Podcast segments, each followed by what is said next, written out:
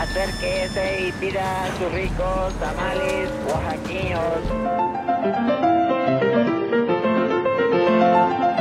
¿Quién dijo que la historia de México no podía contarse de forma entretenida? 365 días para conocer la historia de México.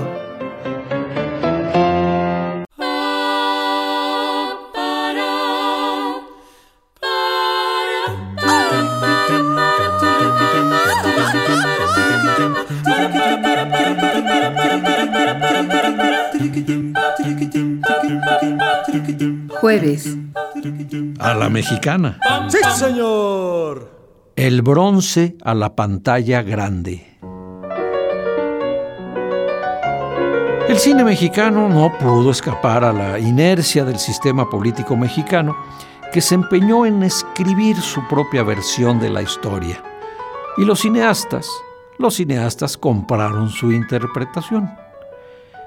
En casi todas las películas históricas es evidente la exaltación de los héroes, la visión maniquea, los personajes que frente a las cámaras no hablan, sino pontifican. Las caracterizaciones no eran difíciles de realizar, pues los héroes nacionales siempre aparecen con el rostro de piedra y con una mirada perdida en el horizonte, pensando siempre en el porvenir de la patria. Aunque la presencia del cura Hidalgo en eh, La Virgen que forjó una patria, de Julio Bracho, por ahí de 1942, es muy breve, los pocos minutos que aparece a cuadro son suficientes para mostrar al cura grave, serio, patriótico, hasta en su manera de hablar.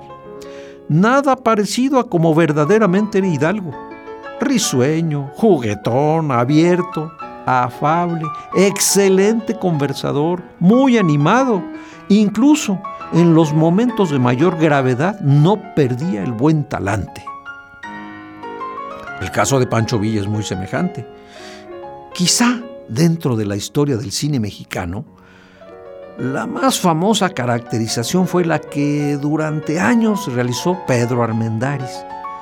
En películas como cuando viva Villa. Así era Pancho Villa, de Ismael Rodríguez. El espectador llega a encariñarse no solo con el centauro del norte, sino hasta con uno de los lugartenientes más sangrientos, que era el sanguinario Rodolfo Fierro, interpretado magistralmente por Carlos López Moctezuma. Este tipo de películas les hizo, por mucho, un favor a los dos revolucionarios. Villa fue un justiciero, pero también un asesino consumado que por momentos era incapaz de sentir piedad. Y Fierro, bueno, Fierro fue definido simplemente como el carnicero, nada más. Juárez es quizá el personaje que jamás ha podido desprenderse del baño de bronce de la historia oficial no solo en la película de aquellos años de Felipe Casals, 1972, realizada con motivo de su centenario luctuoso, sino también en la teleserie como El carruaje y La tormenta, donde se presenta a un don Benito incapaz de mostrar sus sentimientos, firme, sereno y empeñado en sacrificarse en aras de la patria. El cine nos negó la posibilidad de ver a un Juárez cariñoso con su esposa, amantísimo padre de familia, buen jugador de naipes, sentimental y tierno. A través, pues, del manejo de las situaciones, de los sentimientos, de las fibras sensibles, el cine de bronce hacía brotar el más puro patriotismo entre los espectadores. Hasta hace algunos años era obligado que el 5 de mayo se transmitiera Mexicanos al grito de guerra por el canal de las estrellas o el 13 de septiembre pudiera verse el cementerio de las águilas y después de la ceremonia del grito invariablemente iniciara la proyección de La Virgen que forjó una patria.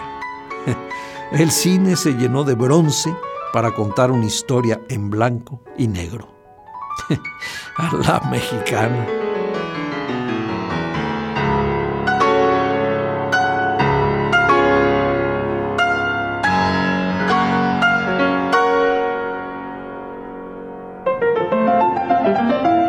365 días para conocer la historia de México.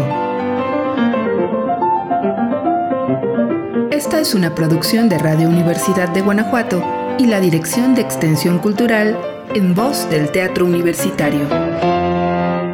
Serie basada en el texto de Alejandro Rosas, 365 días para conocer la historia de México.